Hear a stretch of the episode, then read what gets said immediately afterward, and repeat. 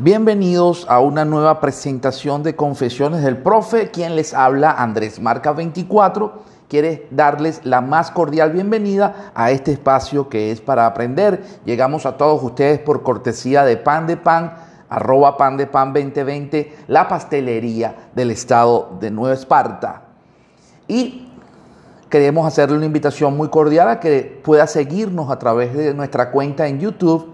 Andrés Marca 24 en un canal que estamos recién lanzando para el beneficio de toda nuestra comunidad, de todos nuestros seguidores. Sean bienvenidos una vez más a su espacio Confesiones del Profe a través del el podcast Anchor FM slash Confesiones del Profe. Eh, hoy vamos a hablarles un poco sobre la dinámica de lo que ha sido uno de los eventos televisivos del año Estamos hablando del juego del calamar, una serie que se puso de moda a través del streaming, de la compañía de streaming Netflix y que ha levantado mucho, muchos comentarios a nivel internacional y nacional. El juego del calamar básicamente es una historia un poco similar a lo que era Hostal, la película Hostal, que tuvo tres, partes, una, trilogía, y también muy parecido a lo que era Soul, los juegos de, terror, que también fueron una película que tuvo varias, varias secuelas. Lo importante de esto, más allá del aspecto cinematográfico, del género, de la temática, que obviamente es siempre una especie de sociedad secreta que maneja a su antojo a un grupo de personas, casi siempre, en el caso de las películas que les estaba comentando anteriormente, casi siempre la misma persona escoge a, quienes serían las víctimas del, juego o del, ¿sí? de, lo que, de esta sociedad secreta, de lo que va a ser esta sociedad secreta con estas personas. En el caso del juego del calamar, más allá de que en un principio las personas entran al juego por la necesidad de solventar sus deudas, su vida eh, económica altamente conflictiva y, y obviamente una vida personal de todos estos personajes que están muy, muy involucrados o muy eh, relacionado con situaciones de muchas problemáticas individuales. ¿no? Cada historia tiene un trasfondo dramático eh, donde hace falta el dinero como factor eh, catalizador, como factor resolutivo de muchos problemas que tienen los personajes que están participando en la serie. Hay una jovencita que necesita el dinero para traer a su familia de Corea del Norte hay un delincuente que necesita dinero para pagar deudas que, de, un robo que le hizo a otro grupo mafioso y que tiene una especie de, sentencia de muerte. Está una persona adulta, mayor, que representa una enfermedad terminal y está haciendo el juego por diversión. Este personaje es muy, muy importante en la serie, especialmente al final de la serie. Eh, no voy a, decir nada más para evitar un spoiler. Están los personajes protagónicos que también tienen dificultades económicas, pero no solamente eso, sino la persona es un vicioso del juego, juego de azar, es un mentiroso, le ha quedado mal a su hija y a su matrimonio está viviendo con su mamá y es una persona realmente bastante, un personaje bastante fracasado, ¿no? Más allá de todas las cualidades que va a va saliendo a la luz a medida que va desarrollando el juego. A diferencia de Soul y a diferencia de Hostal, en esta serie, el juego del calamar, los personajes eh, acceden, acceden en un cierto momento, regresan al juego porque están necesitados, necesitando y necesitados del, premio para resolver una cantidad de cosas. Eh, obviamente que el que, lo dramático del juego es que los que son eliminados son eliminados por completo. No hay una eliminación parcial ni una eliminación como un juego tradicional donde solamente te retiras del juego. No, aquí el, el que pierde es asesinado de una manera bastante brutal, ¿no? Pero quiero llevarle eh, eh, el, tema al mundo de, los negocios y al mundo latinoamericano que estamos afrontando hoy día en estos escenarios post pandemia. Y es lo siguiente, el aspecto económico es fundamental para el desarrollo del individuo. Entonces la economía, eh, la educación está cimentada, ¿verdad? está montada sobre una, una base básicamente estructural donde se les decía, se les dice a la persona, estudia, saca buenas calificaciones, luego ve a una universidad, saca una carrera universitaria y luego postúlate a un buen empleo en una buena empresa. Esto ha traído como consecuencia en estos últimos tiempos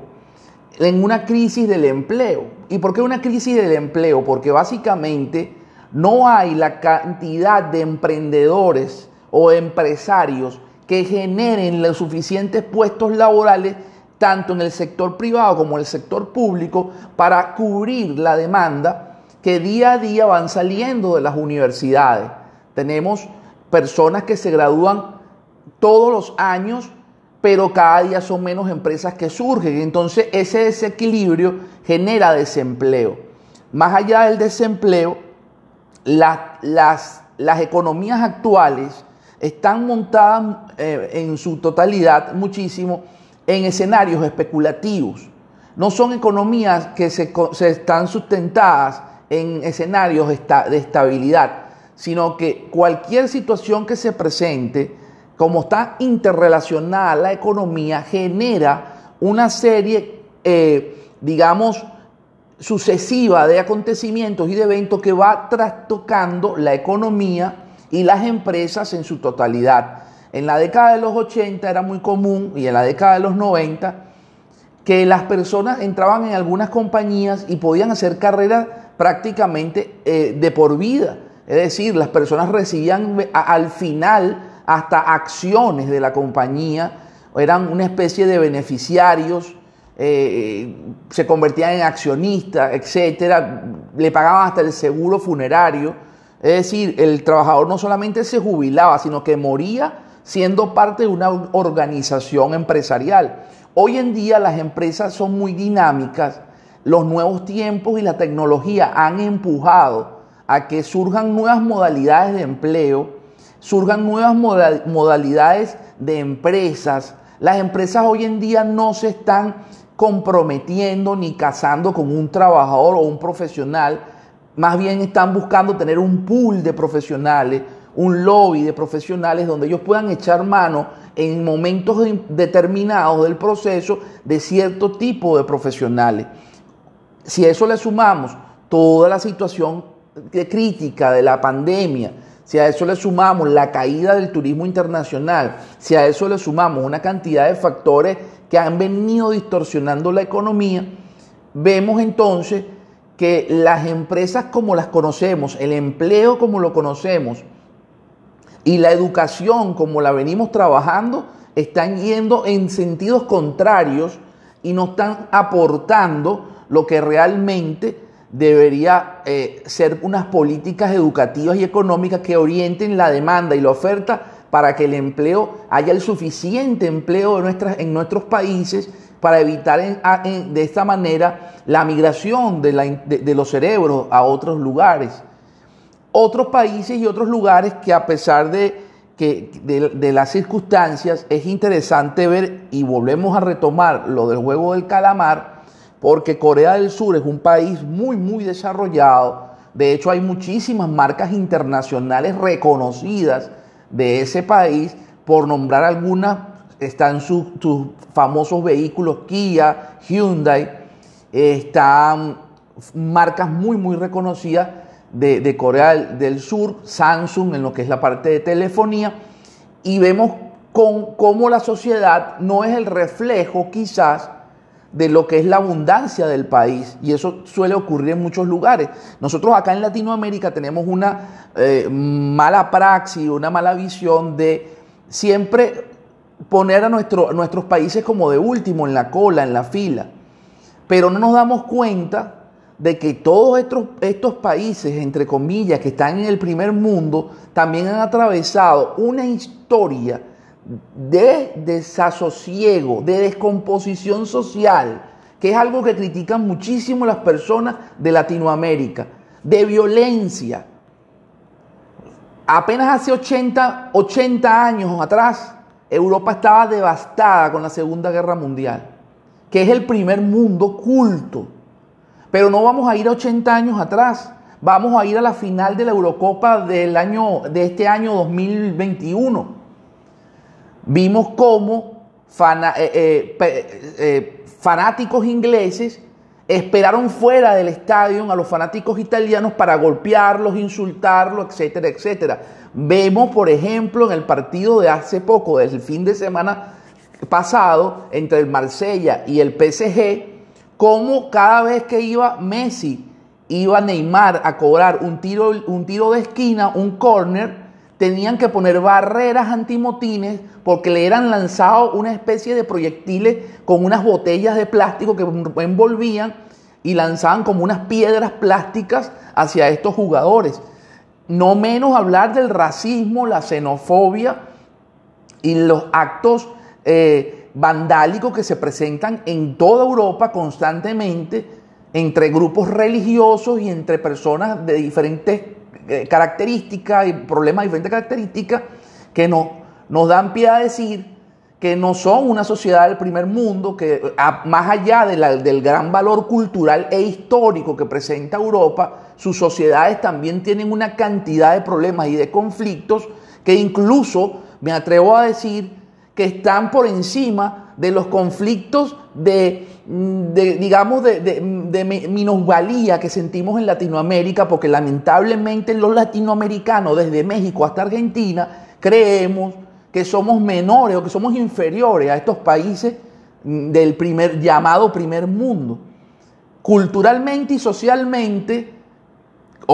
claro, culturalmente tienen muchísimo más años de desarrollo son civilizaciones de más de 2.000 años,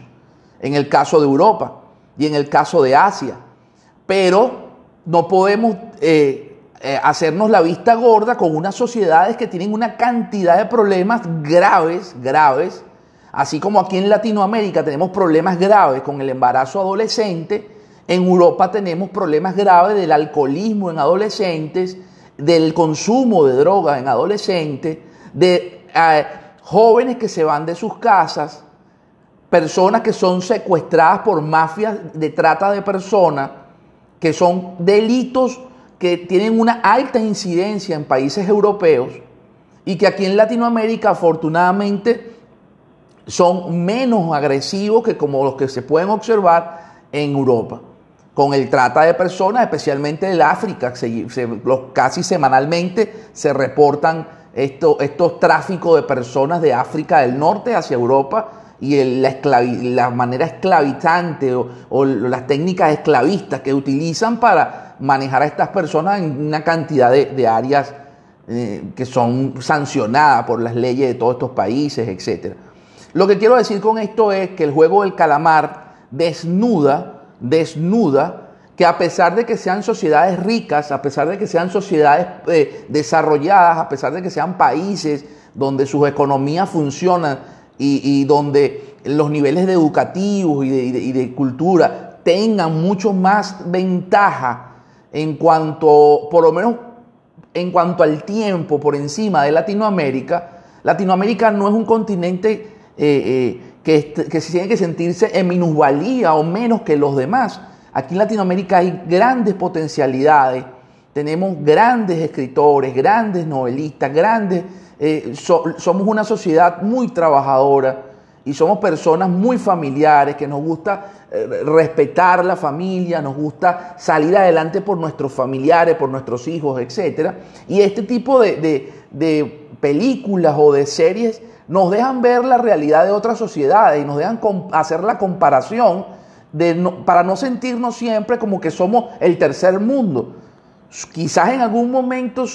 fuimos catalogados o divididos entre primer y tercer mundo por simplemente una cuestión de semántica o una cuestión de, de clasificación de las economías. Pero realmente la humanidad hoy en día es un solo mundo que está cada vez más unido, cada vez más entrelazado, cada vez más interrelacionado gracias a la tecnología de las redes sociales, del internet y gracias a la economía que cada vez está más, que más cada vez está más engranada entre, eh, entre un sector y otro, entre una cadena de distribución y otra, entre lo que se llamó en un momento la economía, la economía transnacional, la economía globalizada, que eh, eh, en pro o en contra nos, tiene a todos en un mismo barco montado. Un, país tiene problemas y los demás agarrean también las consecuencias. Entonces, partiendo de ese punto de vista, tenemos que tener en consideración que el juego de calamar como serie nos permite, y es una de las grandes, eh, podemos decir, una de las grandes cualidades, una de las cosas positivas de esta serie, más allá de, como vuelvo y repito, del contenido violento, del contenido que quizá no, no es el que, el que queremos que nuestros hijos vean, pero es importante para abrir los ojos y darnos cuenta que son sociedades que están endeudadas, son sociedades donde hay mucha presión para que la persona sea exitosa, son sociedades donde las personas cuando no logran los objetivos educativos, los objetivos empresariales, los objetivos de empleo, se convierten en una especie de desechos sociales, porque se convierten en una especie de personas de tercera categoría. Entonces, eh, cuidado con eso, importante eh, observar cómo el, el, el, entramado social de la República de, de Sudcorea, ver que es muy similar a muchos otros países del primer mundo capitalista, donde las personas se, se embarcan en grandes deudas y luego son eh, mm, eh, digamos, de una eh, de así, podemos decir de una manera u otra, que son acorralados por estos sistemas. Entonces, hasta aquí el episodio de hoy. Espero que sea eh, un episodio que lo haya ayudado muchísimo en cuanto a entender todas estas realidades, tanto de la ficción del juego del calamar como de las realidades socioeconómicas que están viviendo y desenvolviéndose en muchos países del mundo y que yo creo que tenemos que nosotros en Latinoamérica tomar aprendizaje de dicha serie para darnos cuenta que nuestra sociedad y nuestros países no son menos ni más que otros países y que podemos desarrollar toda nuestra potencialidad hoy día gracias al Internet, gracias a la conectividad. Ahí sí tenemos que estar pendientes y ahí sí tenemos que hacer presión para que cada día las compañías mejoren los, servicios de conectividad, mejoren, hagan más accesible a nivel económico las tarifas para que toda la población pueda entrar al Internet y de ahí apalancarse y desarrollarse para tener un mejor futuro y desarrollar todo el potencial que tenemos todos los seres humanos y todos nosotros los latinoamericanos. Así que un gran saludo a todos mis seguidores, eh, oyentes del podcast Confesiones del Profe en México, en España, en Estados Unidos, la comunidad hispana, en Argentina, Colombia, Venezuela, Costa Rica. Un gran saludo, me escuchan desde muchos otros lugares, desde la isla de Margarita, Venezuela. Llegamos a todos ustedes por cortesía de arroba pan de pan 2020. Quien les habla, Andrés Marca 24. Recuerden que pueden comenzar a seguirme o a visitar mi canal en YouTube, Andrés Marca 24, donde vamos a estar llevando contenidos de calidad para todos ustedes como se lo merece y sobre todo aprendiendo a ganar dinero por el Internet y a aprender a cómo otras personas han aprovechado el Internet para explotar sus talentos y sus, sus capacidades en un mejor, eh, para un mejor futuro. Así que nos vemos en una próxima oportunidad en Confesiones del Profe. Bye bye.